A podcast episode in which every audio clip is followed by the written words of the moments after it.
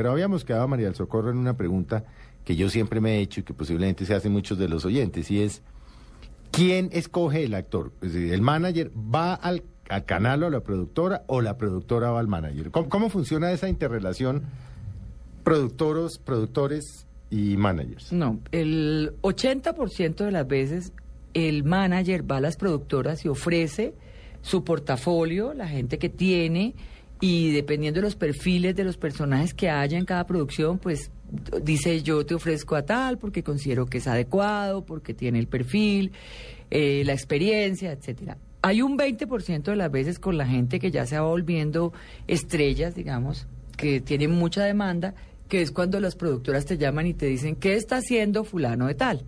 Y entonces hay un interés manifiesto porque esa persona esté en una producción. Pero digamos que Esa es la, la- la mínima parte, la mínima parte. El, el resto del trabajo es un trabajo completamente de uno ofrecer a su talento y mostrarlo y exponerlo y que esté presente en la mente de ellos, porque hay tantísimos actores No, pues es que... en que ellos eh, olvidan a la gente. Entonces tenemos herramientas, tenemos las páginas de internet de nuestras oficinas, tenemos unos portafolios que se llaman coloquialmente books de talento, eh, pero es muy importante mantener la información de los actores vigente. Entonces, si se hacen fotos nuevas, hacemos envíos de las fotos a los directores de casting, a los productores, a los directores. Y pues hay unas relaciones establecidas, uno va creando relaciones con directores, con productores, eh, y les habla de la gente, ¿no? Le va mostrando el trabajo de la gente, le va mostrando, y es, eh, pues obviamente es muy duro lanzar gente, Ujú. porque A ver, María del Socorro, ¿es mito urbano o es realidad que es que los actores se ganan una fortuna por capítulos? hay de todo.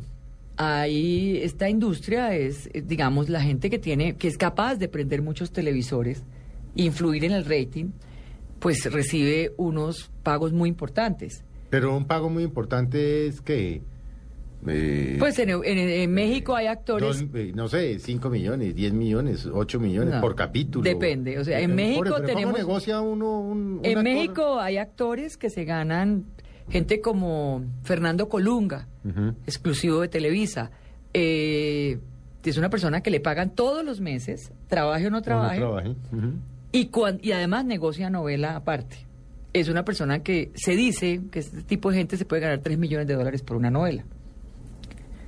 Eso es una bestial. Bueno, Eso hay, Colombia- es súper estrellas. En Colombia un actor bien pagado, no sé, no, no vamos a mencionar pues porque en un país como este... Sí, no podemos No, mencionar. No, sí, no, no, pero un actor bien pagado que dice uno, este es uno de los mejores pagados, gana mm, cuánto por capítulo, o es la novela o, No, es, o es la un serie actor completa. bien pagado, o sea, un actor...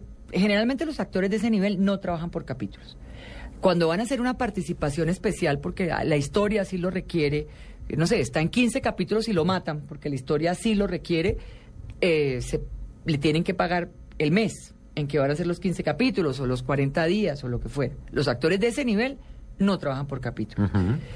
Pero un actor bien pagado en Colombia de ese nivel, que son muy poquitos, no creo que lleguemos a 15 que estén en ese nivel, pueden estar sobre valores ya de más de 70 millones de pesos al mes. Pero no llegamos a 15 actores de esos. No, no, pues obviamente. son no. muy poquitos. Y un actor joven, eh, exitoso, bueno, María José, Javier Jatim, no sé, pues todos los que hay.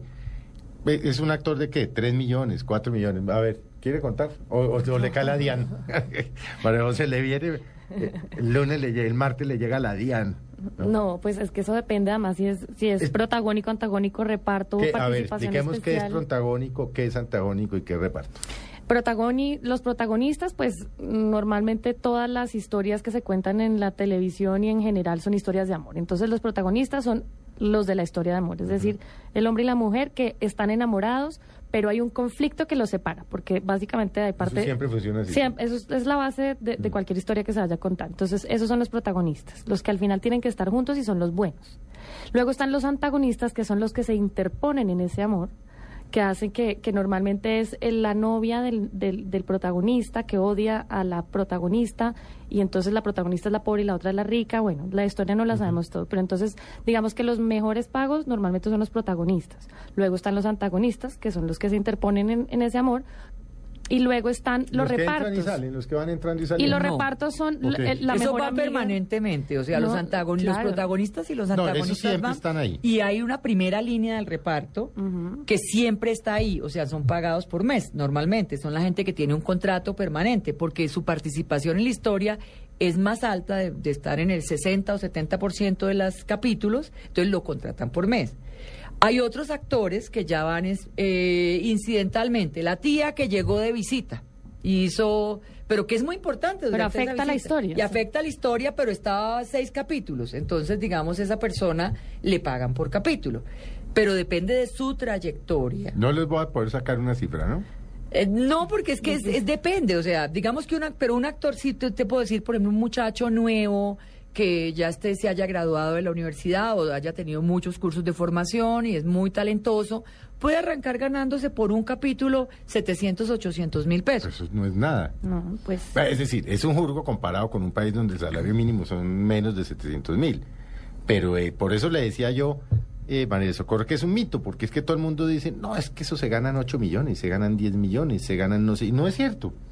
Para llegar a ganarse 8 millones, 10 millones, 15 millones, 20 millones de pesos al mes, tienen que tener trayectoria, bueno, oficio, trayectoria, reconocimiento y, Y marcar. y el cariño del público. O sea, eso lo llaman rating, pero yo prefiero llamarlo cariño del público, porque es cuando la gente... Pues que el rey tiene la combinación de todo, de los actores, de la historia, de la producción, del horario. Exacto. De, la, de lo que se llama la parrilla, Sí, que es que sí. antecede al programa, que, Que sigue viene al el programa. arrastre que llaman, que sigue después, que viene Entonces, antes. por eso esto es un trabajo en equipo, no, nunca hay...